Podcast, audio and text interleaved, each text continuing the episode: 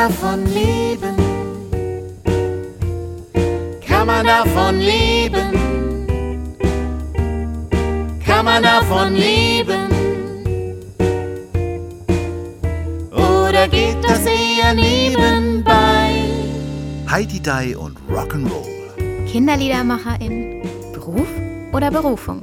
Alles, was interessant ist rund um Kindermusik und Kinderlieder. Yeah. Herzlich willkommen zu einer neuen Folge von Heidi Dai und Rock'n'Roll. Hallo Lucia. Hallo Matthias. Hallo Katu. Hallo Lucia und hallo Matthias. Schön, dass du da bist. Wir kommen gleich auf dich wieder zurück. Ich habe eine Frage an dich. Ja.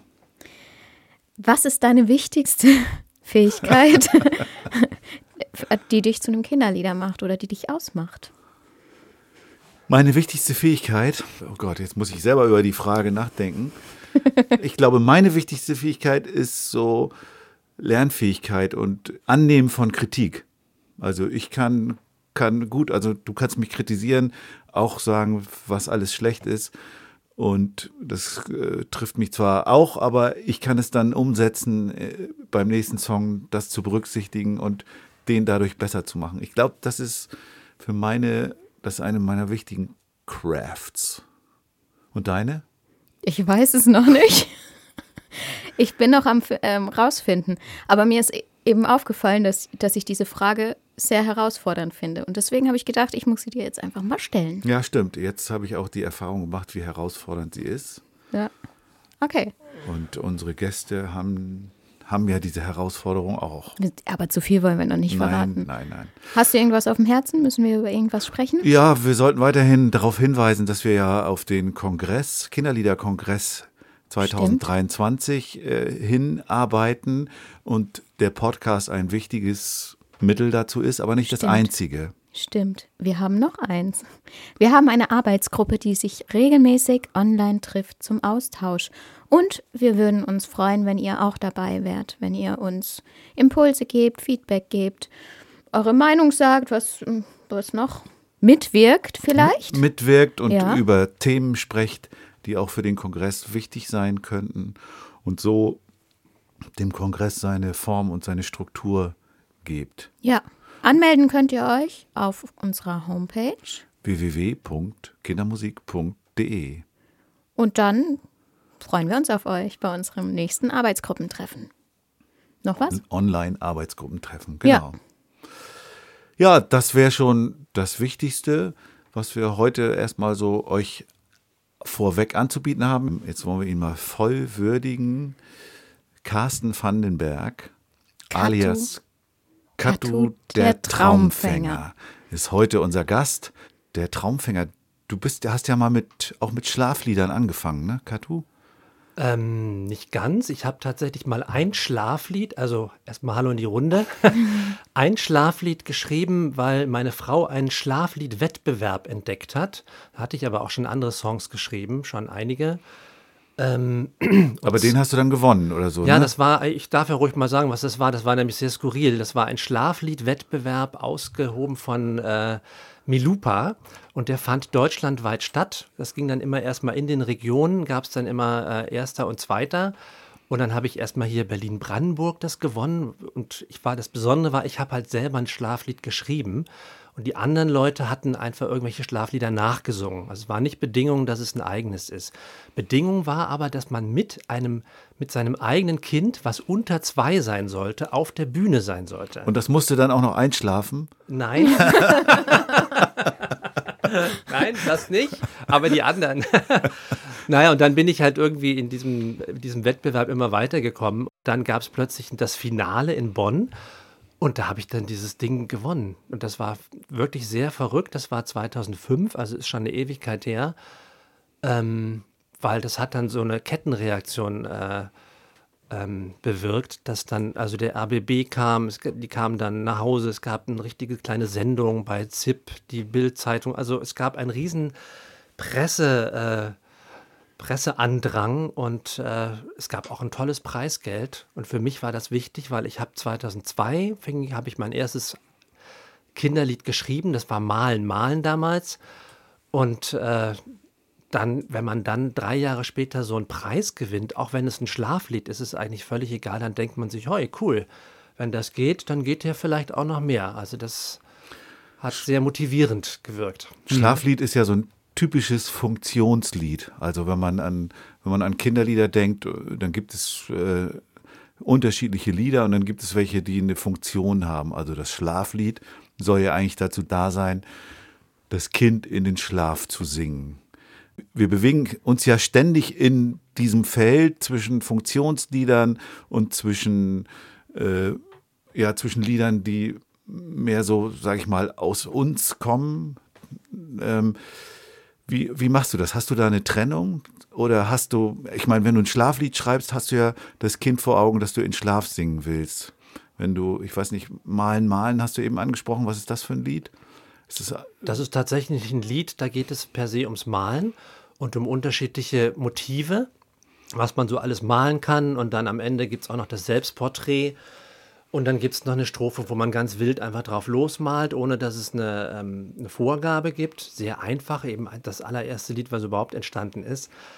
Ähm, da war es tatsächlich so, bei dem Lied ich nenne jetzt mal einfach das Beispiel, da habe ich damals noch im Verlag gearbeitet. Ich war ja mal bei Volk und Wissen und Cornesen im Schulbuchverlag als Musikredakteur. Genau, da haben wir uns ja auch kennengelernt, weil du damals da, meinen mein, äh, Beitrag oder mein Lied und so redigiert hast. Da gab es tatsächlich Ach, eine Doppelseite über den Kinderliedermacher Matthias Meyer-Göllner und über seinen Song Das Drachenei. Echt? Und das Lustige war, dass ich dann die Aufgabe hatte, das war ganz am Anfang, da war ich noch Assistent damals, dich anzurufen und und um Erlaubnis zu fragen, dass du das quasi abnimmst, was wir da fabriziert haben. Und da haben wir zum ersten Mal persönlich miteinander telefoniert. Ich war mega aufgeregt. und, und hat er es dir erlaubt? Er hat es erlaubt. Also nicht, nicht mir, sondern uns. Er hatte ja auch ein gewisses äh, Eigeninteresse in so einem Verlag dann auf einer Doppelseite. Ist ja auch eine schöne Sache. Ne? Und aber jetzt nochmal zurück zu, dem, zu diesem Malenlied. Äh, ich habe äh, tatsächlich im Verlag äh, gemerkt, dass ich nichts gefunden habe über das Thema Malen.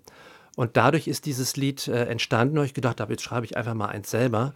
Ist aber nie im Schulbuchverlag gelandet, war aber so ein Versuch, tatsächlich ein Funktionslied, nach deinen Worten, ich habe das aber gar nicht so empfunden, ähm, zu schreiben. Das Schlaflied äh, hat natürlich klar die von dir beschriebene Funktion. Bei mir war das so, ich habe dann tatsächlich gedacht, ach, dann schreibe ich jetzt mal meiner Tochter ein Schlaflied. Und wenn das Ding dann auch noch einen Wettbewerb gewinnt, ist cool. Und wenn nicht, dann habe ich ein schönes eigenes Schlaflied. Und ich habe das tatsächlich immer gesungen am Bett von unserer damals noch sehr kleinen Tochter und das hat funktioniert. Und, äh, Bei mir hat das nie funktioniert. Nee? Ich habe auch für meinen Sohn Schlaflieder ohne Ende gesungen und geschrieben und alles haben, haben die hervorgerufen, bloß nicht, dass er eingeschlafen ist. Hast Aber du mit Band gespielt oder? Aber also mein Anspruch ist überhaupt nicht, dass die Kinder damit einschlafen, sondern ich sehe das eher als Abendritual dass man ja, das Lied singt. Das und stimmt. also ich singe jetzt auch nicht, bis die Kinder schlafen. Genau, da sind wir dann auch schon wieder bei diesen Ritualen und dieser Frage. Ich äh, komme da, beharre da so ein bisschen drauf, weil ich ja auch weiß, dass du viel Fortbildung machst äh, für Menschen, die mit Kindern arbeiten, in, für Erzieherinnen und Lehrerinnen, die ja oft eben sagen, Mensch, hast du nicht mal ein Lied, zu dem Thema oder hast du nicht mal ein Bewegungslied, hast du nicht mal ein Lied über Schnecken? Da wirst du ja auch ständig mit konfrontiert und dann hast du ja Lieder, die auch so entstehen. Dann denkst du, ah, jetzt muss ich mal ein Lied, also eben hast du es ja schon so beschrieben, übers Malen habe ich nichts gefunden, jetzt mache ich mal ein Lied übers Malen und dann muss es ja auch irgendwie so sein, dass es verwendbar ist. Ja, aber ich, ich möchte da gerne mal direkt was zu ja. sagen. Also bei mir ist es tatsächlich so, es ist vielleicht auch ein Luxus, dass ich eigentlich versuche, immer aus mir selber heraus Ideen zu entwickeln, was ich gerade wichtig finde. Also es ist ganz selten so, dass jemand sagt, mach doch mal das. Was hältst du davon? Meistens ist es so, dass ich überlege, hm, was könnte man denn mal machen? Und äh, dann kommen die Ideen eher aus mir heraus. Also Beispiel, ich wollte immer mal ein Lied machen, wo die Tonleiter, also die ganz einfache, auf Klangstäben nachspielbare Tonleiter von C-Dur mit drin ist. Und dann ist bei mir, das ist jetzt relativ äh, neu entstanden, dass äh, Lucia kennt das auch. Lucia, ne? Nicht Lucia. Ja, Lucia, Lucia genau. sagst du alles richtig. Ähm, dann ist halt dieses Lied äh, Eiskristalle von mir entstanden, also Eiskristalle überall, äh, was tatsächlich äh, in der im Refrain immer zwei nacheinander, immer jeder Ton wird zweimal nacheinander gespielt. C, C, H, H, A, A, G, F, F. Und das klingt jetzt erstmal total langweilig, aber äh, es ist halt eingebettet in eine schöne Melodie, in eine schöne Stimmung und dazu können die dann mit Schneeflocken oder Eiskristallen tanzen. Und ich persönlich finde, dass es cool geworden ist. Und da hatte ich äh, als Hintergedanke wirklich vor allem dass es in der Kita nachgespielt werden kann auf Glockenspielen oder irgendwelchen Mallets und Klangstäben und gleichzeitig äh, eine kleine Tanzanregung mit drin hat und was Winterliches ist. Weil Klangstäbe assoziiere ich immer, gerade wenn es was Metallisches ist, mit, mit Kälte, mit Eis oder mit Wasser. Und äh, im Nachhinein war das, hat das ziemlich gut gepasst. Ja. Es gibt aber auch andere Sachen, das, das gab es bei meiner Rennschnecke. Das ist ja äh, mittlerweile in vielen Kitas wird das ja gesungen und war jetzt auch in, diesem, in dieser Zeitschrift mit drin, äh, hier Musik in der Kita, äh, dass eine Erzieherin gesagt hat, Mensch, mach doch mal was über Rennschnecken. Und ich habe dann drei Jahre lang immer gesagt, nee, Rennschnecken, was, ich konnte mit diesem Thema nichts anfangen. Und immer, wenn ich bei ihr in der Kita war, das ist eine Berliner äh, Kita gewesen oder gibt es immer noch, hat die gesagt, und was ist mit meinem Rennschneckenlied? und ich so, oh Mann. Und äh, die hatte eine Rennschneckengruppe, diese Kindergruppe von ihr, die hießen Rennschnecken. Und beim vierten Mal, also über vier Jahre ging das so, war ich dann wieder da und dann hat sie natürlich wieder gefragt, oh Gattu, was ist mit den Rennschnecken? Und da hatte ich dann sehr schnell aufgebaut, weil ich ohne Verstärkung gespielt habe und hatte eine halbe Stunde Zeit. Und dann habe ich gedacht, okay, jetzt gucken wir mal. Und dann ist dieser Refrain und auch die Idee zu der Strophe ganz schnell da gewesen, mit, mit schnell und mit langsam. Und äh, dann ist das Lied entstanden und war fertig. Also, und äh, ich bin der bis heute dankbar für ihre, für ihre Beharrlichkeit dieser äh, Berliner Erzieherin, weil das funktioniert halt sehr, sehr gut in der Kita. Er erfüllt also eine Funktion. Es war aber damals nicht, nicht so sehr eng gefasst, was es genau für eine Funktion ist. In dem Fall sollte es einfach nur im Rennstecken gehen. Du kommst, du hast ja wie, wie ich ja auch so eine pädagogische Ausbildung gemacht im Zusammenhang mit Musik. Ist das eigentlich was, was uns manchmal behindert? Ja, ich weiß nicht, ob es, also mich persönlich, ich empfinde es nicht als Behinderung oder als Hinderungsgrund. Im Gegenteil, also ich glaube, dass es tatsächlich bei mir zur Folge hat, und ich denke auch bei dir, dass eben das ein oder andere pädagogisch gedachte Lied mit dabei ist. Wie ich es gerade mit dem Eiskristallen erklärt habe, dass man im Hinterkopf schon sofort hat, hm, was könnten Kita-Kinder also Kinder, die vielleicht zwischen zwei und sechs Jahre alt sind, was könnten die damit anfangen? Ich glaube, wenn man, wenn man dafür offen ist, dass es beides gibt. Also bei mir gibt es Lieder, die sind so gedacht, dass sie das erfüllen, dieses Kriterium. Es gibt aber auch andere Lieder, da geht es einfach nur um Spaß. Ich habe so ein Tierstimmen, Rock'n'Roll, da geht es darum, dass die Stimmen irgendwie locker werden. Tierstimmen braucht man Kindern nicht zu erklären, können die sofort machen. Und äh, da ist jetzt keine groß hohe pädagogischer äh, Hintergedanke dabei. Ja, aber ich finde manchmal doch auch diese Schere kann auch anstrengend sein. Also wenn du wenn du ein Lied schreibst und bist dabei, geht mir es manchmal so, dann denkst du sofort an bestimmte Sachen, pädagogische Aspekte. Also können die Kinder das überhaupt singen? Äh, ist das die richtige Tonlage? Ähm, ist es zu schnell? Ist es äh, ist der Text überhaupt kindgerecht und darf man diese Worte verwenden und was weiß ich nicht alles so? All solche Pädagogenscheren im Kopf gehen dann auf und manchmal ist ja auch gut, dann kommt auch eben was raus, was nutzbar ist. Auf der anderen Seite habe ich manchmal dann auch das Gefühl, dass es mich selber irgendwie beschneidet. Ich komme dann da ja auch nicht raus, weil es ist nun mal so ein pädagogisch geschultes Hirn, in dem das alles stattfindet. Du hast auch diesen Anspruch. Also mir geht das auch so, dass ich, also am Anfang habe ich zum Beispiel auf Tonhöhe gar nicht geachtet bei den ersten Liedern. Da gibt es einige, die sind so tief von, mit meiner Männerstimme gesungen, die gehen dann bis zum, bis zum G runter. Das kann kein Kind singen. Mhm. Und da kam dann auch schon hier und da von, als Feedback von der ersten CD von Leuten, äh, der Gedanke, Mensch, super schöne Lieder. Also ging es so vor allem um zwei Lieder, aber kann man nicht nachsehen. Sag mal, um welche? Es ging, glaube ich, um mein Hundelied. Äh, das ist mein Hund, über den Hund Paul. Und ich glaube, es ging auch um das Piratenlied. Ehrlich gesagt weiß ich jetzt, ist es schon wieder so ewig her. Das ist wirklich lange her. Das ist 16 Jahre her. Und hast du es geändert dann oder ist Nö. so gelassen? Nö, also ich singe das ein bisschen höher. Also ich achte darauf, wenn ich live singe, dass ich es nicht zu tief singe, so dass es mitgesungen werden kann. Und in meiner Stimmlage ist es ist das Gute, dass es oft von den Kindern, ohne dass die groß drüber nachdenken, dass die das einfach oktavieren und dann passt es genau.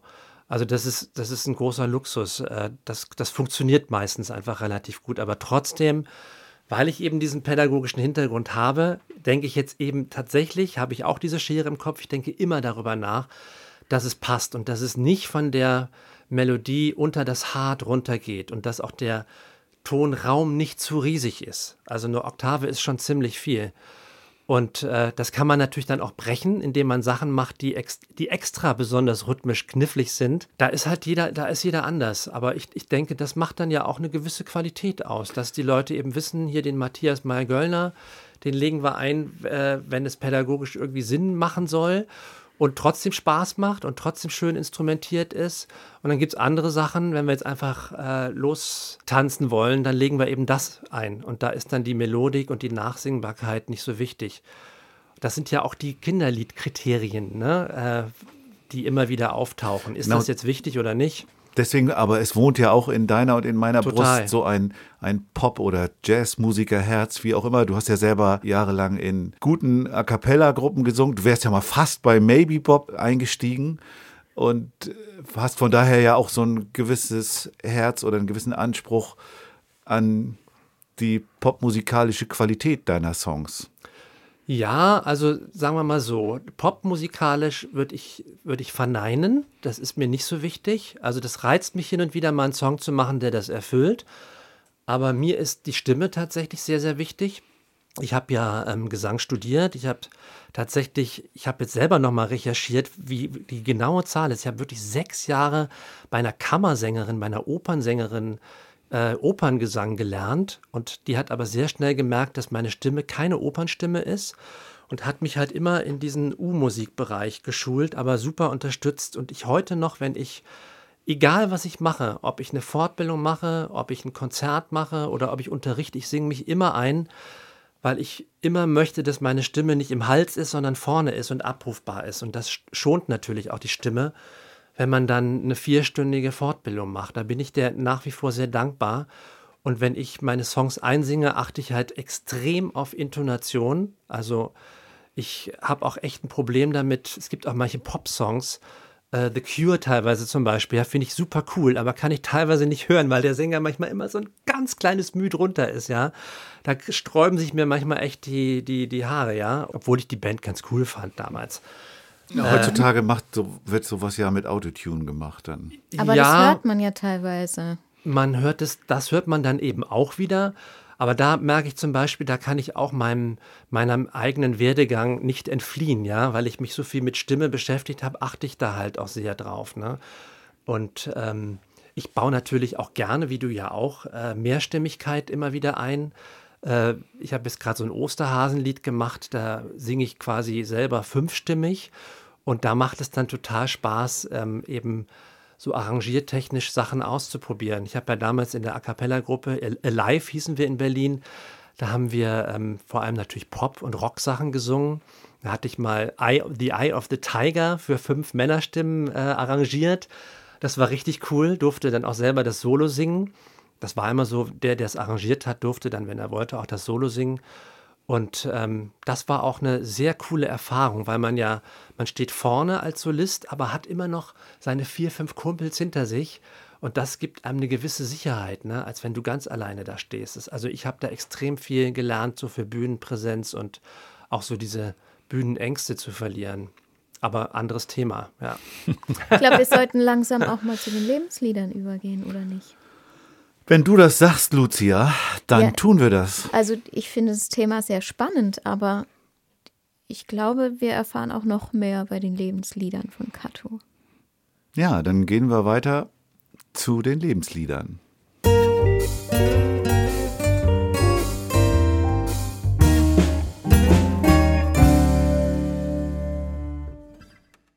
Katu, 1974, da warst du doch höchstens fünf Jahre alt, oder?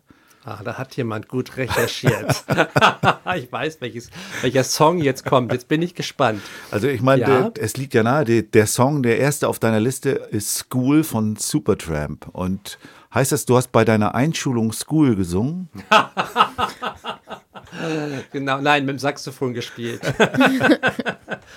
ähm, nee, äh, es ist ja so, dass Songs oft dann auch irgendwie noch längere Zeit Kult sind und Supertramp war, ich bin ja aus dem Rheinland und da, wo ich Abi gemacht habe, das ist so ein kleines Kaff in der Nähe von Düsseldorf im Bergischen Land, Hahn, Rheinland mit Doppel-A.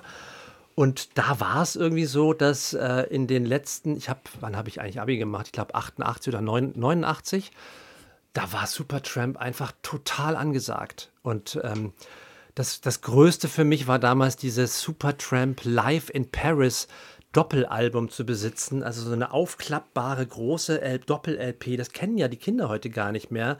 Riesige Bilder, so ein richtig dickes Teil zum Umblättern.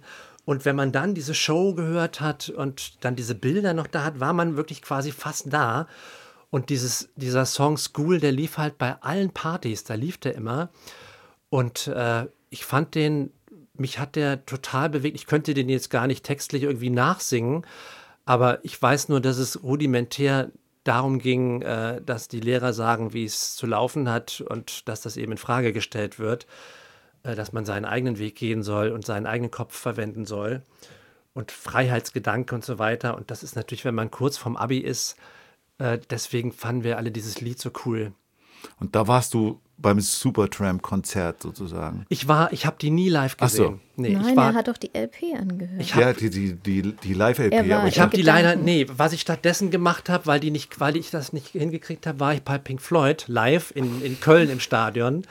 Und äh, das war so, war auch sehr beeindruckend, die da zu sehen. Äh, da gab es ja dann so, so Gerüchte, dass die irgendwo in Venedig gespielt haben oder nee, in Rom und dann gab es dann Risse im Kolosseum, weil es so laut war. Und das war auch cool. Ich bin da, also wie gesagt, die Lebenslieder, ich habe mir versucht, fünf rauszusuchen. Ich sage das jetzt auch nochmal hier im Podcast, aber es geht mir wahrscheinlich so wie den anderen auch. Es ist unfassbar schwer, sich auf nur diese fünf festzulegen. Und wir sind ja Musiker. Wir haben wahrscheinlich sehr, sehr viele Lebenslieder, die sich so angesammelt haben. Aber das ist eines davon. I can see you in the morning when you go to school. Don't forget your books, you know you've got to learn the golden rule. Well, teacher tells you stop your play and get on with your work. And be like Johnny Too Good. Don't you know he never shirks? He's coming along.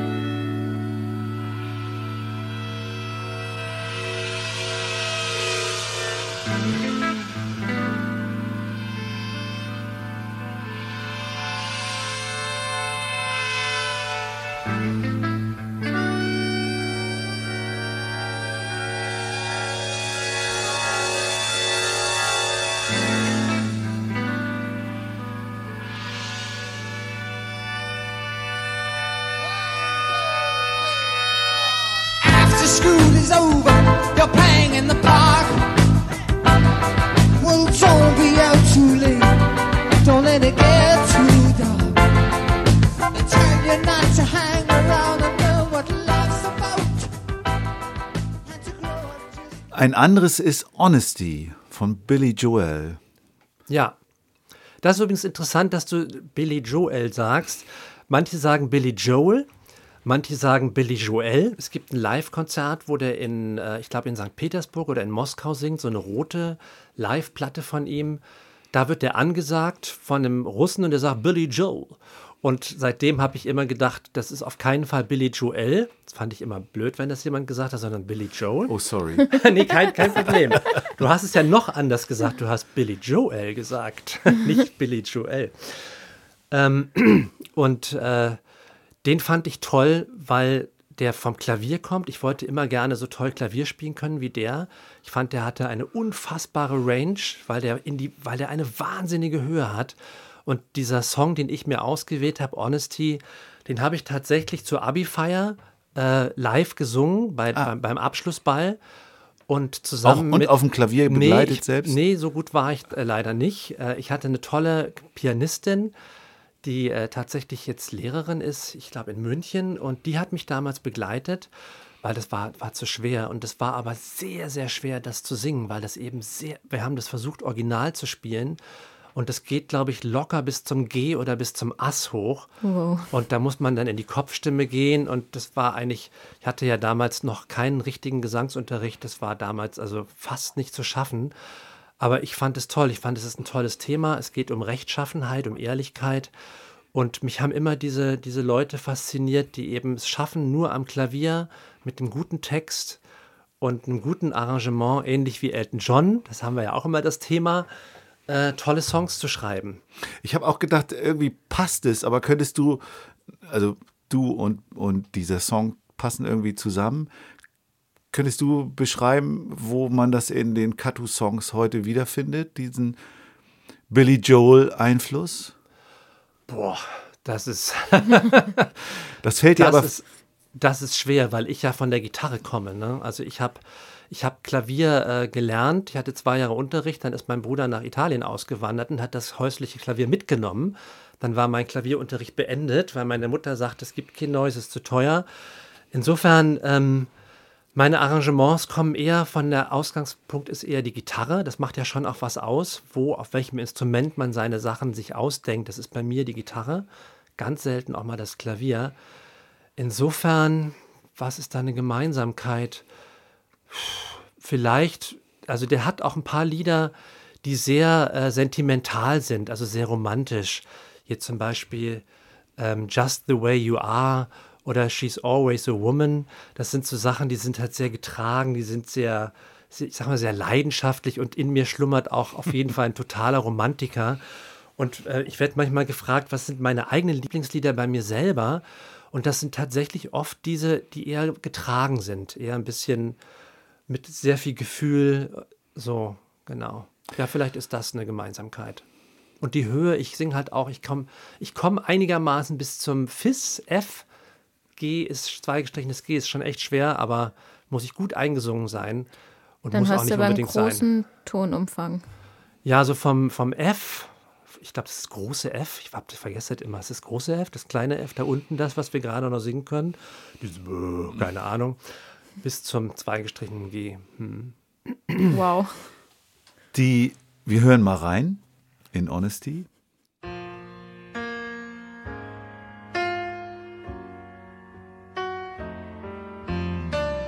If you search for tenderness, it isn't hard to find. You can have the love you need to live. If you look for truthfulness, you might just as well be blind. It always seems to be so hard to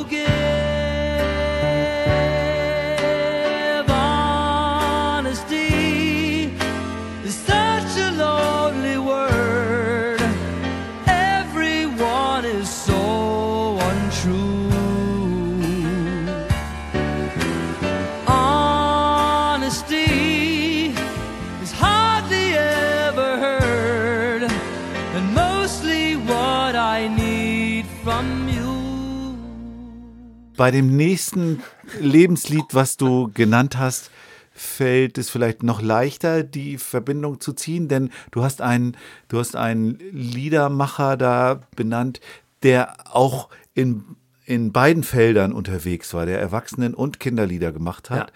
und der mich zumindest auch mit meinen Kinderliedern sehr beeinflusst hat. Ah, ja. Als ich angefangen habe, fand ich auch seine Lieder wirklich toll und Maßstab. Mhm. Also ich rede von Gerhard Schöne. Und du hast aber kein Kinderlied von ihm ausgesucht oder man kann auch sich drüber streiten, ob es jetzt ein Kinderlied vielleicht, es ist bestimmt ein allgemeines Lied.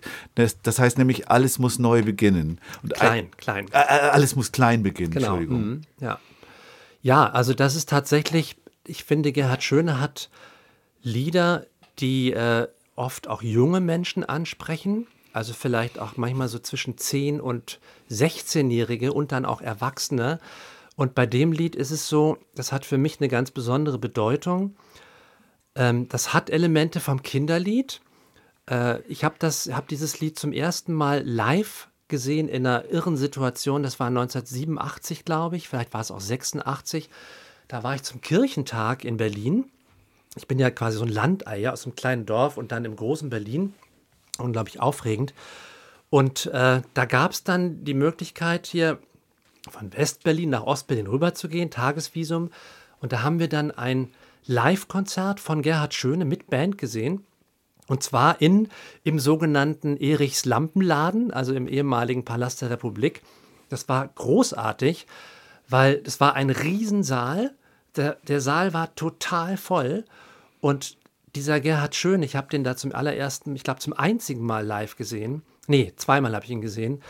Der hat so die Leute im, im Griff gehabt oder, oder auf, äh, bei also quasi jedes Wort, die Leute hingen an dessen Lippen.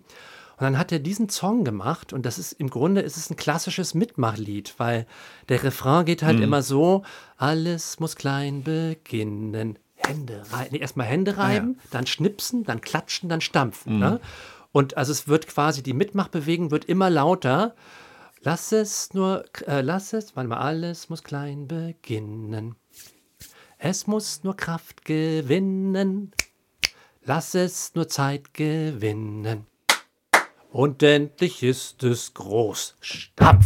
Und da muss man sich vorstellen, das Ding haben dann, ich weiß nicht, wie viel da reingepasst sind, vielleicht tausend Leute oder noch mehr, die haben das dann alle gemacht. Und als gestampft wurde, hat der Saal wirklich gewackelt, ja. Und diese, er, benutzt dann immer so Bilder aus der Natur und am Ende auch Menschen dass wenn ein Mensch einen Gedanke hat und der springt auf andere über, kann dieser Gedanke eben Berge versetzen. Und das in der damaligen Zeit, kurz vor der Wende, wo das schon so ein bisschen in der Luft lag, das hatte also irgendwie eine ganz irre Dimension, dieser, dieser Song für mich. Jetzt muss ich mal, äh, ja. wie, wie bist du denn, was hast du denn vor der Wende im Palast der Republik gemacht? Ja, genau. Also wie gesagt, es war eben der äh, Tag, der Kirchentag. Ah ja, okay. Ne, das war der Anlass und äh, sonst hatte ich mit dem Palast der Republik nichts zu tun. Ich hatte eine Freundin damals, äh, die war sehr engagiert in der evangelischen Kirche und wir haben tatsächlich auch mal einen Austausch gemacht. Äh, das war 85, da war ich 16. Da habe ich drei Wochen in Brandenburg äh, gewohnt, in der Märkischen Schweiz und richtig in der Familie. Und äh, das war hochinteressant, weil ich dadurch halt die Möglichkeit hatte, sehr intensiv mal in den Osten reinzuschauen, also auch sehr privat. Ne? Wir sind dann sogar in die Disco gegangen und natürlich wusste jeder, ach, da kommen die Wessis, allein schon wegen der Kleidung. Und was ich da erlebt habe, das hat mich extrem geprägt. Ich bin auch deswegen dann später nach Berlin gezogen, um zu studieren dann mit meiner damaligen Freundin. Die hat Osteuropa-Studien studiert. Ich wollte das auch machen. Ich habe aber nicht gut genug Russisch gesprochen. Ich habe aber auch aufgrund dieser Erfahrung freiwillig Russisch gelernt, weil mich diese Kultur so fasziniert hat. Und zwar nicht, äh, nicht die Sachen, die mit der Oktoberrevolution zu tun haben, sondern mehr das alles, was davor so gewesen ist. Diese ganze Zeit fand ich sehr spannend. Die Zeit, die Schriftsteller, Pushkin, Dostoevsky und so weiter. Gut, aber es wird jetzt ein bisschen vom Thema ab.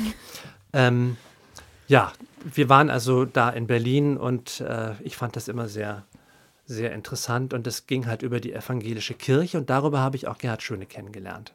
Das war für mich quasi mein erster richtiger Kinderliedermacher, der mich am meisten geprägt hat.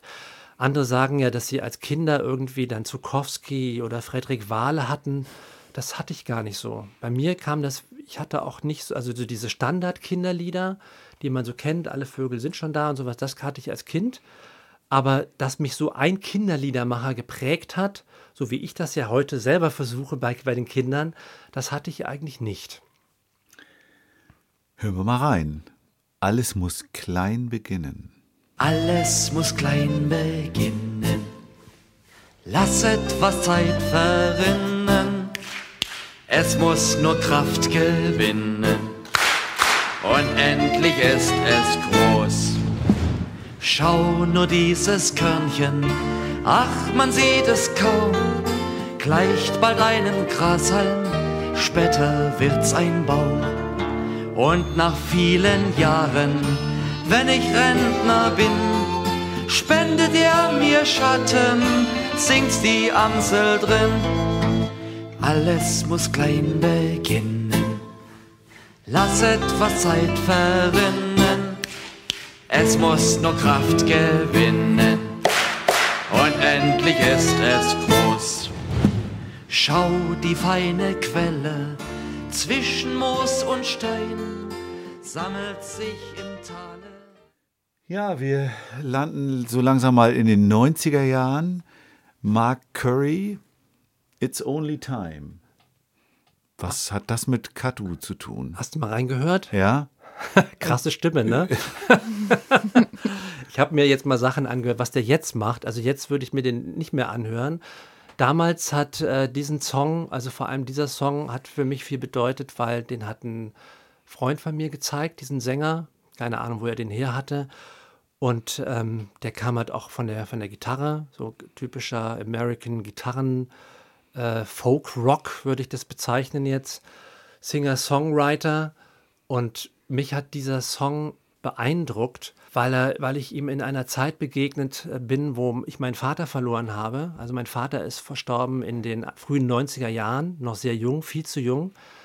Und dieser Song hat mir eigentlich so die eigene Sterblichkeit und die eigene Endlichkeit, obwohl er wahrscheinlich gar nicht so gemeint ist, da ging es eher um eine Liebesbeziehung in dem Song, äh, so habe ich den interpretiert und deswegen habe ich den ewig rauf und runter gehört. Der hat mich sehr traurig gemacht, aber der hat mich dazu gebracht, so ist mir das oft gegangen, dass ich dann quasi mit neuer Kraft da rausgegangen bin.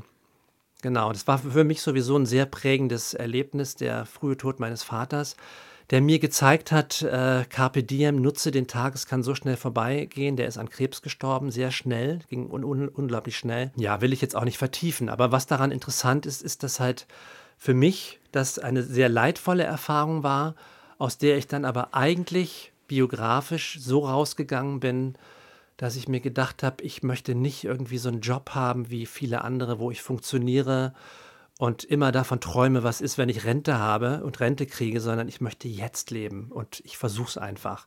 Und auch das ist ein Grund, warum ich diesen Kinderlieder, diesen verrückten Job des Kinderliedermachers äh, versucht habe. Das ist bei Wir mir sind- genauso. Wir sind alle so lustig. verrückt. So lustig, dass es bei mir genauso ist. Echt? Also nicht mit Kinderlieder mache, aber mit äh, ich will mein eigenes machen. Hm. Wenn, wenn jemand so plötzlich stirbt, das zieht einem so den Fu Boden unter den Füßen weg und dann will man doch sein Leben, will man das Beste draus machen aus seinem Leben, oder? Ach, du hast auch so eine Erfahrung gemacht. Hm. Ja, das ist halt die Frage, wie man damit umgeht. Ne? Man kann das ja auch komplett wegtun und deckeln und sich damit gar nicht beschäftigen mit sowas. Gibt es ja auch. Oder man, ich bin halt einmal voll reingegangen, das war halt richtig schlimm und ist ja auch ein totales Tabuthema. Also damals war es zumindest so, hat, hat niemand gerne darüber gesprochen. Merkst es dann ja auch mit Freunden, die dann eben gar nicht mehr anrufen und nicht mehr mit dir sprechen. Es wird totgeschwiegen. Und so ein paar bleiben dann übrig. Und ich bin zum Beispiel, für mich ist es heute so, dass ich finde, das ist ein sehr, sehr wichtiges Thema. Auch mit meiner Tochter. Ich habe da überhaupt keine Berührungsängste. Im Gegenteil, man muss natürlich aufpassen, dass es nicht zu drastisch ist. Und das, äh, also es ist so ein angstbehaftetes Thema. Und ich finde es wichtig, dass man sich damit beschäftigt. Und hast du das, hast du das irgendwo in deinen Songs? Bei Lucia wissen wir ja, die Feder ist daraus entstanden, aus dieser Trauerarbeit, sagen wir mal. Hast du auch irgendwo Songs zum Thema Tod und Trauer? Nee, also nee, ich selber habe das tatsächlich noch nicht gemacht. Da habe ich mich noch nicht rangetraut. Ich kann mich erinnern, eine Kollegin, ich habe die Kathi Breuer, hat auch einen, Schuh, äh, einen Song gemacht. Da geht es, glaube ich, um Schuhe.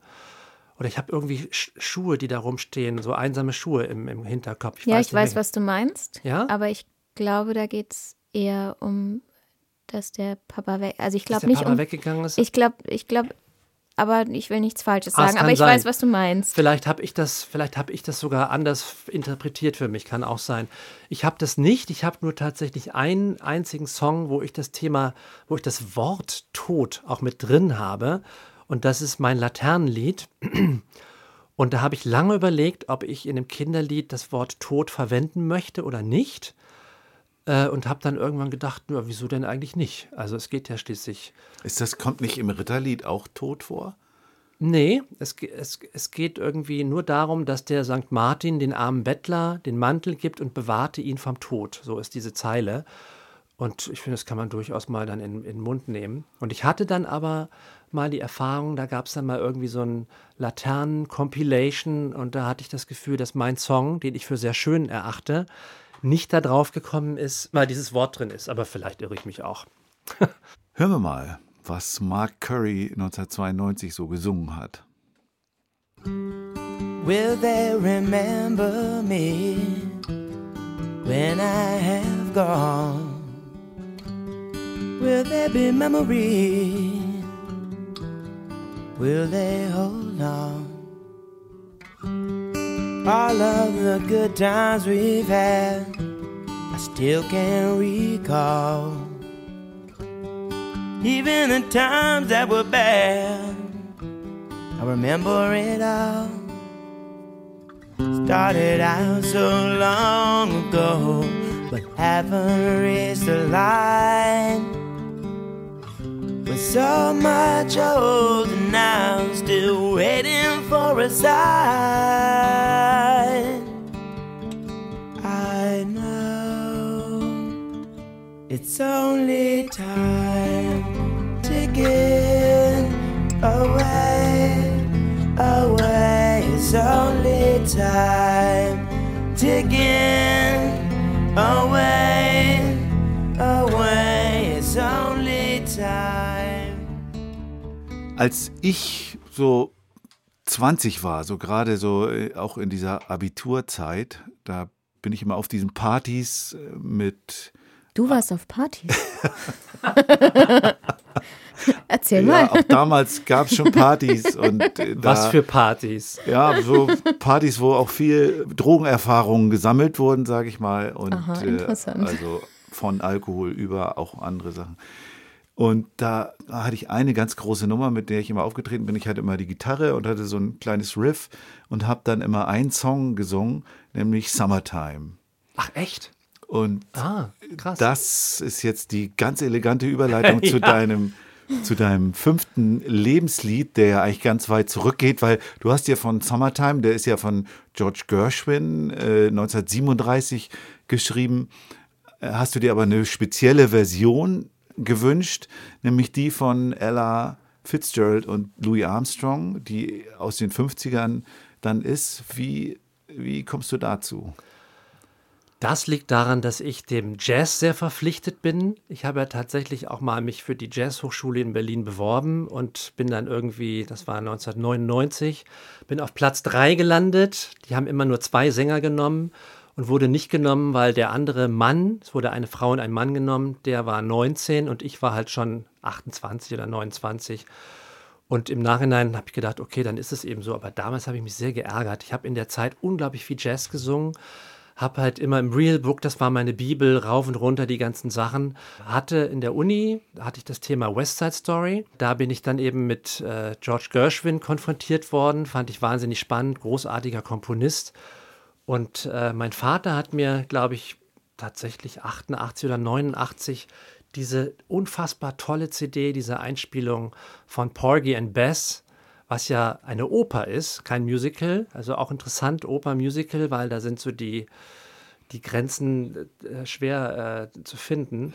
Und eben die Einspielung mit Louis Armstrong und Ella Fitzgerald. Und das ist, also für mich ist einfach Ella Fitzgerald ist eine so unfassbar geile Sängerin. Also stimmlich.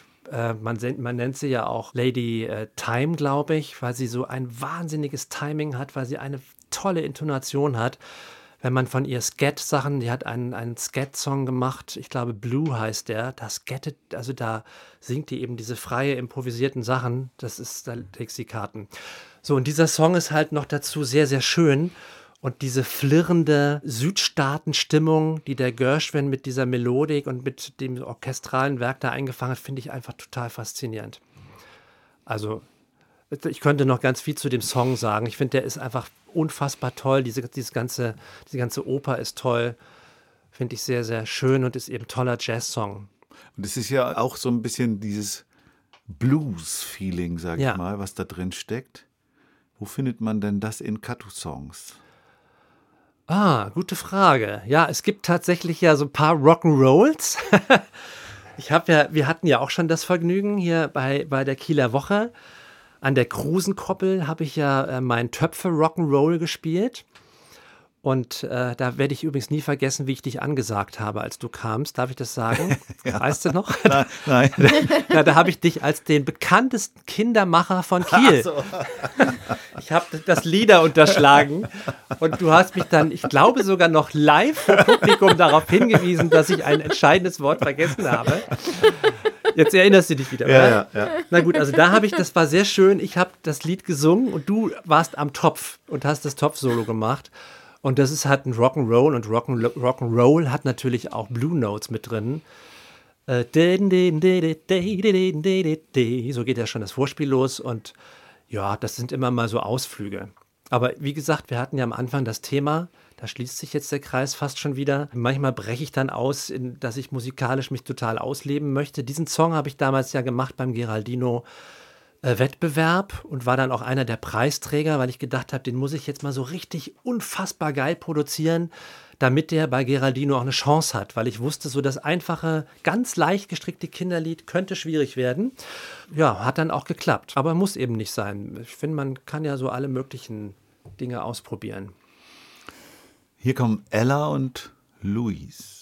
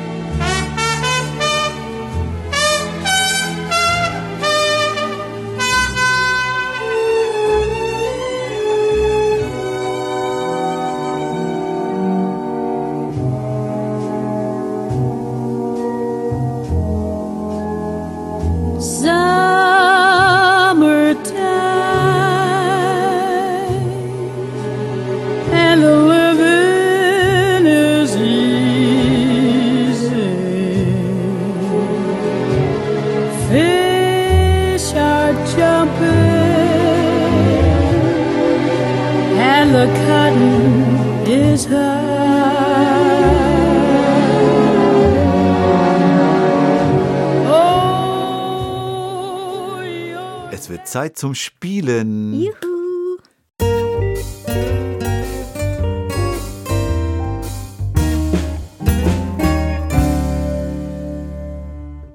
Katu, du darfst jetzt aus Lucias Beutel vier Begriffe ziehen. Und aus diesen vier Begriffen machst du uns dann live und ohne äh, Schnitt und alles äh, ein Song. Oh Gott, oh Gott. Und Mit Gitarre oder ohne? Und es wird We- dein nächster Hit, ja? wie, wie, möchtest, soll man nicht, ja, auch wenn ihr mich promotet, Wie- aber sofort, ihr alle drei. wie, wie möchtest du denn, wie möchtest du denn lieber so oder mit Gitarre? Also bei mir ist tatsächlich so, das ist ja auch immer eine interessante Frage, ich, ich erfinde die Songs nie an der Gitarre. Ich, mir kommen die in den Kopf, meistens eine Zeile vom Refrain und dann bastle ich die Sachen drumherum und ich habe die Melodien im Kopf. Und das für mich ist das Wichtigste immer eine einprägsame Melodie, die gut funktioniert, die auch einen guten Spannungsbogen hat. Also deswegen auch in dem Fall bräuchte ich eigentlich erstmal keine Gitarre. Ja, super. Okay. Dann kommt jetzt Lucia mit ihrem Beutel zu dir rüber. Ah ja, soll ich blind Und oder Du ziehst, du musst nur immer unterschiedliche Farben erwischen. also nicht blind, weil das Nicht wird sonst blind, schwer. genau. Und wenn du einen hast, dann lies ihn mir vor. Was du überhaupt nicht unterbringen kannst, kannst Ich würde sagen, es sind ja keine Buchstaben. Das ist dreimal X oder drei, viermal Z. Das Alphabet. Warte mal, nehme ich hier noch so einen blauen. Okay, vier, ja? Ja, ich hoffe, du kannst So, was hast du erwischt? Oh Gott. Lies mal vor. Ja, warte mal, ich, Nee, lies mal vor. Ich will es gerne mitschreiben. ja, ich muss ja gucken, in welcher Reihenfolge ich dir das vorlese. Das ist egal. Das ist völlig egal. Ja, ich sortiere ja jetzt schon. Ah, interessant. Also Jacke, Sonnenschein, Hund, Fingernägel. Oh Gott. Sehr schön. Oh Gott, oh Gott, oh Gott. Passt ja gut zusammen.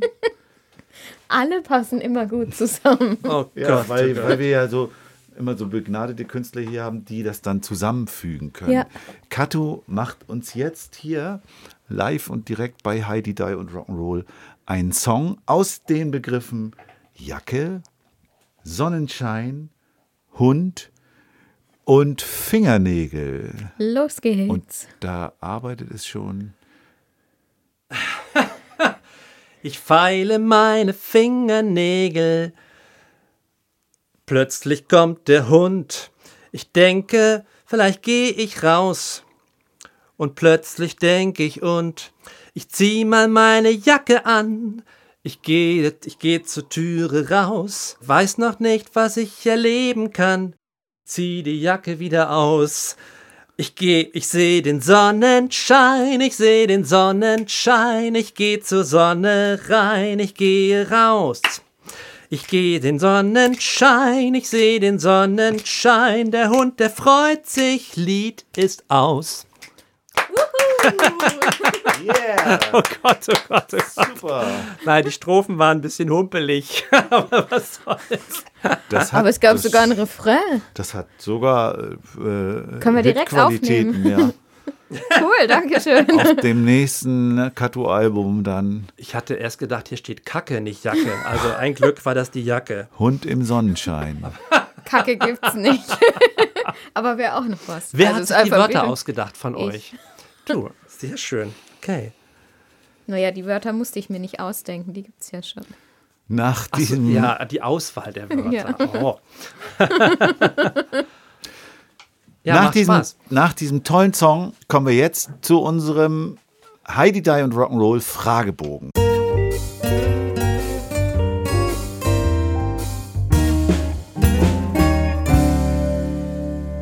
Wir stellen dir zehn Fragen und wir bitten dich um kompakte Antworten. Also das heißt, du musst jetzt dich nicht auf einen Satz oder ein Wort beschränken, aber die ganz große Diskussion soll es nicht mehr werden. Mal gucken, ob wir das verhindern können. Matthias, was war Katus erstes Kinderlied? Malen, malen. Sehr gut.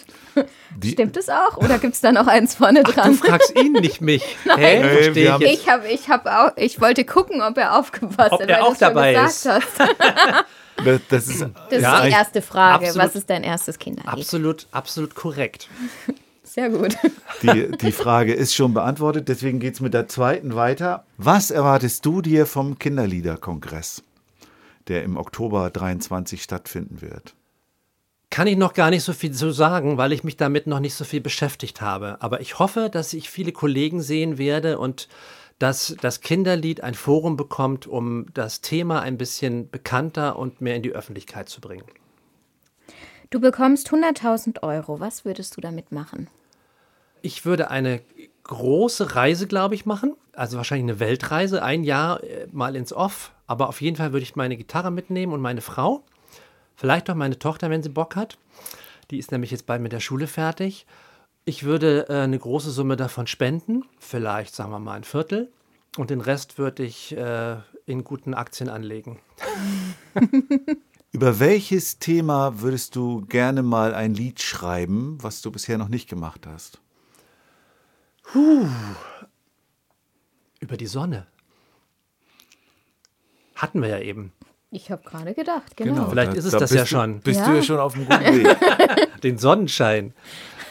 Netzwerk Kindermusik bedeutet für dich.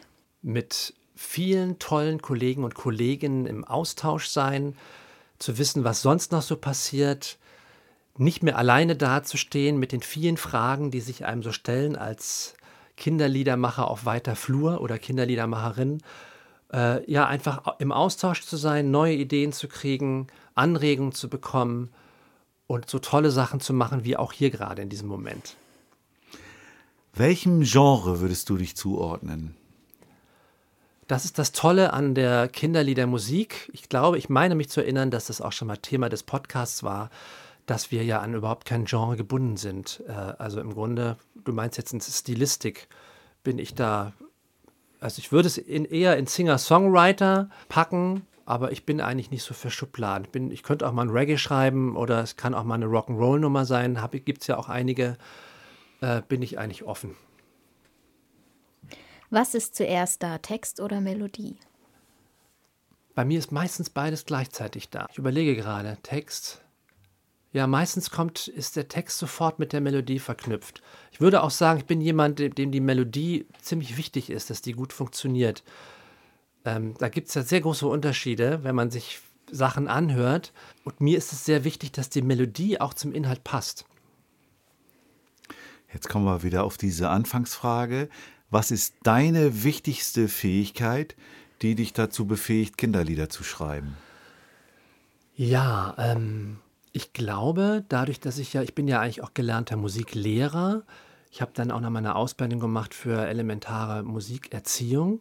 Und da habe ich gelernt, äh, die Perspektive von Kindern einzunehmen, was so ihre Vorstellungswelt ist und was für sie interessant sein könnte. Und ich versuche eigentlich immer, also zumindest sehr häufig in meinen Liedern, mir das vorzustellen. Das ist die Ausgangsbasis. Was könnte für Kinder interessant sein? In meinem Fall eher für jüngere Kinder. Da also mein Zielpublikum sind auch eher die Jüngeren. Äh, ich denke mal so bis acht ungefähr. Und was könnte denen Spaß bereiten? Also was könnten die albern finden? Was könnten die lustig finden? Was könnten die faszinierend finden? Oder was könnte die zum Staunen bringen? Dein Studio brennt, du darfst drei Dinge mitnehmen. Mein Computer, meine Festplatte und meine Gitarre. Das ging zügig. Ja. Ja, und die entscheidende Frage, die uns alle umtreibt, kannst du davon leben? Auch ganz kurz, ja? jo, also wenn, wenn, wenn, äh, wenn Corona nicht wäre, äh, obwohl es uns in Deutschland ja auch leichter gemacht wird, muss ich sagen, wenn man vorher davon leben konnte, als in anderen Ländern, ähm, doch, ich kann davon leben. Also aus, die Mischung aus, äh, aus Kinderlieder schreiben, CDs, Veröffentlichung, Fortbildung, Aufführung, äh, Festivals etc. pp. Doch, das geht. Das, und bei mir ist es so, es geht von Jahr zu Jahr besser. Wie gesagt, wenn jetzt nicht dieser für uns alle so krasse Einschnitt gewesen wäre. Also ich hatte 2019 das beste Jahr ever. Ja. Ja, lieber Katu, damit sind wir schon, sind wir schon am Ende. Vielen Dank, dass du hier warst. Vielen Dank, dass du äh, dich so eingelassen hast auf uns und dass du uns so viele spannende Aspekte im Blick auf das, was wir alle lieben und tun, eröffnet hast. Ich War mir fand's ja, eine große Freude. Ich, ist schon vorbei, ja? Ja. Schade. Habt ihr nicht noch irgendeine Frage? Ich fand es ja wirklich interessant, weil, weil man das Gefühl hat, ihr kennt euch sehr gut und seid euch sehr vertraut. Ich äh, habe den Kato ja heute das erste Mal persönlich gesehen, aber ich habe schon mit dir gesungen. Also, Stimmt. Schon auf etlichen Liedern. ja, das stimmt. Also ich fand es sehr schön, dich jetzt auch mal persönlich kennenzulernen. Ja, ihr habt so eine Kooperation, Geht mir Sing auch so. deinen Song mäßig oder sowas, ne? Ja, Die, die, äh, erzähl doch noch mal kurz, was das ist. also wir haben uns, wir waren sechs Künstler und Künstlerinnen, die jeweils die Songs der anderen interpretiert haben. Also jede Woche war ein anderer Künstler dran und wir haben uns dann einen Song ausgesucht und den interpretiert. Ja, Also das du- war eine ziemlich coole Sache, weil es hat dazu geführt, dass wir uns quasi mit den Songs der anderen beschäftigen mussten Ja. und dann quasi eine eigene Interpretation finden sollten und die dann bei Insta und Co. dann natürlich auch gepostet haben, auch per Video. Und das hatte dann so ein Ritual und wir haben das natürlich auf sechs Leute beschränkt am Anfang. Da haben dann so einige andere noch angeklopft, die dann traurig waren, dass sie dann nicht mehr da reingekommen sind. Aber wir haben es dann auch, glaube ich, bei der einen, nee, wir haben es dann nochmal gemacht, oder? Nee, das war. Nee, ja. war eine einmalige Ja. Aktion. War ja war sehr zeitintensiv und das Tolle Ja. war, dass man sich wirklich mit dem anderen auseinandergesetzt hat, weil sonst bekommt man sich ja immer nur so am Rande mit und beschäftigt sich nicht so intensiv mit den Liedern Ja. und da mussten wir uns damit auseinandersetzen. Genau, und ich finde ja, diese, diese Art, einen Kollegen oder eine Kollegin kennenzulernen, bringt einem dem so nahe wie nichts anderes. Wir haben ja, du hast es ja vorhin kurz angesprochen, dieses Festival auf der Kieler Woche, wo wir auch immer äh, vorher Songs, also ich mit meinem Pianisten zusammen, wo wir so Songs von den Kollegen vorher einüben. Also da gehen wir auch richtig rein und arrangieren das und spielen damit. Und ich habe da die Leute, die dann zu Gast waren, so kennengelernt, wie ich sonst mich nie mit denen auseinandergesetzt hätte. Das finde ich, ist ja gerade, dass wir, weil wir alle eben mit, mit und von diesem Ding Musik leben, so Gewinn bringen. Und das ist natürlich noch mal intensiver, wenn du das mit einer ganzen Band gemacht hast, ne? Weil und dann muss man das, müsst ihr das ja dann auch noch vor Publikum äh, performen. Und äh, bei uns war das dann halt eher, dass man das Lied sich versucht hat anzueignen. Ich muss dazu noch mal eine Sache sagen. Für mich war das auch echt eine tolle Erfahrung, weil Für mich äh, auch. g- genau wahrscheinlich für uns alle und diese Verbindung zwischen den Leuten, wo wir uns dann mit den Songs beschäftigt haben, die ist immer noch da. Also wenn ich bei Instagram Sachen von dir oder auch hier von den anderen Kolleginnen höre oder sehe, dann muss ich immer daran zurückdenken und dann Habt ihr sie noch, kriegt ihr sie noch einmal zusammen? Wer, das, dabei war? wer dabei war? Ja, klar. Ja, das war Kati Breuer, Simone Ludwig, Steffen Janetzko, Lale Luna Familienband, du und wir von Lulika. genau. Schöne Grüße. Das wolltest du jetzt nochmal sagen. gell? ja. das war toll. Vielleicht gibt es es irgendwann nochmal wieder.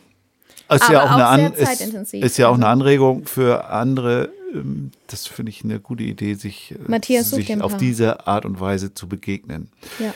Ja, bedankt haben wir uns ja schon. Ja. Ja. Gibt es noch Ja. was zu sagen, Lucia? Ja, kommt zu unserem Arbeitsgruppentreffen, meldet euch an unter www.kindermusik.de, folgt uns auf Instagram, Facebook oder schreibt uns eine E-Mail.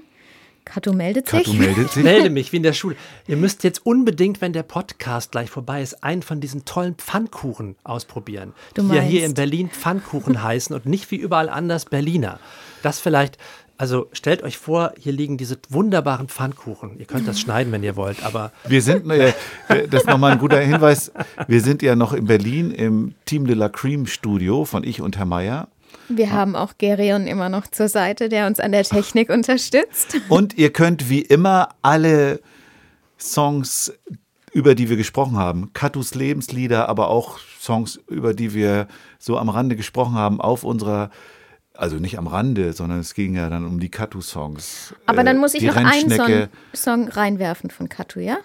Ja. Ich Oh, jetzt glaube, bin er ich heißt gespannt. Hexe Lollis Besen, heißt der so? Hexe oder? Lollis Besen, ja. ja? Das ist mein absolutes Lieblingslied von dir, ja. Ach. Und mein Sohn kann es in Dauerschleife hören. Ach, das ist ja nett. Das, das, ist ja das ist ja vielleicht auch noch eine interessante Frage, ob ihr als die Interviewenden von denen, die ihr interviewt, oh Gott, ist das schwierig, äh, auch Lieblingslieder habt. Welches ist euer Lieblingslied? Das haben wir ja in, habt ihr das? da haben wir in unserer Weihnachts- und Silvesterfolge Ah, okay. haben wir die unsere Lieblingssongs gesagt und mussten uns dann aber einigen. Aber ich wollte jetzt den Song auch mal noch Cool. in die Waagschale. Das finde ich super. Und macht ihr das auch mit Besen? nee, wir, wir singen es meistens im Auto. Ach so, ohne Besen. Ja, Weil der ist ja aber eigentlich bei der für mit, Autofahrt. mit Besen als Percussion- Percussion-Instrument Aber, gedacht. aber bei der Geht Autofahrt, ohne. das geht, geht cool. super. Sehr, das freut mich voll. Und bei dir weiß ich es ja. Wie gesagt, hört auf der, ja, Kaching, aber, äh, aber wie gesagt, hört auf der Playlist nochmal rein in die ganzen Songs. Zu jeder Folge Heidi Die und Rock'n'Roll gibt es ja eine Playlist bei Spotify. Dann würde ich sagen, es wird Zeit, Tschüss zu sagen. Ja, ran an die Pfannkuchen. Lecker. Ich denke immer ans, ich bin sehr verfressen. Tschüss. Tschüss. Bye, bye.